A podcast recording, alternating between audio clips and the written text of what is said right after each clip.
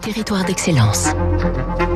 Fabrice lundi en plein vol, assis à côté de l'aile. Est-ce que vous vous êtes déjà demandé si le moteur pouvait se décrocher? La réponse avec cette PME de Haute-Savoie. Vous avez peut-être chez vous un fer à souder, vous oubliez TechMeta, notre champion mondial installé à côté d'Annecy, est spécialisé dans le soudage par faisceau d'électrons depuis plus de 50 ans. Capable de souder du nickel, du tungstène, de l'acier, tout type de métaux qu'on va retrouver dans l'aéronautique, l'armement, l'aérospatial.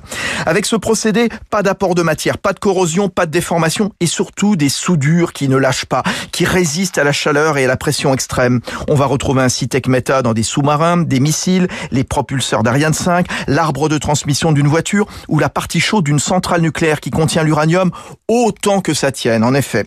Le secret de ce procédé, c'est de faire en sorte, si on doit prendre une image, de fondre ensemble les deux éléments à raccorder. Et c'est le cas d'un moteur d'avion et d'une aile, puisque le Haut-Savoyard travaille pour GE, Safran, Rolls-Royce, Franck Oudot, président de Techmeta. Le procédé est utilisé dans tous les moteurs d'avion qui ne doivent jamais lâcher. Quand les deux, les deux pièces sont de la même matière, c'est d'arriver au final à faire comme un seul bloc, comme si ça avait été usiné au départ, monobloc, qui rendent la, la pièce bien plus solide. Euh, on a besoin d'une soudure qui ne va pas prendre le risque de lâcher euh, à tout moment. L'expertise de TechMeta est convoitée partout dans le monde puisque de grands centres de recherche sur la planète invitent ses ingénieurs à plancher sur des projets.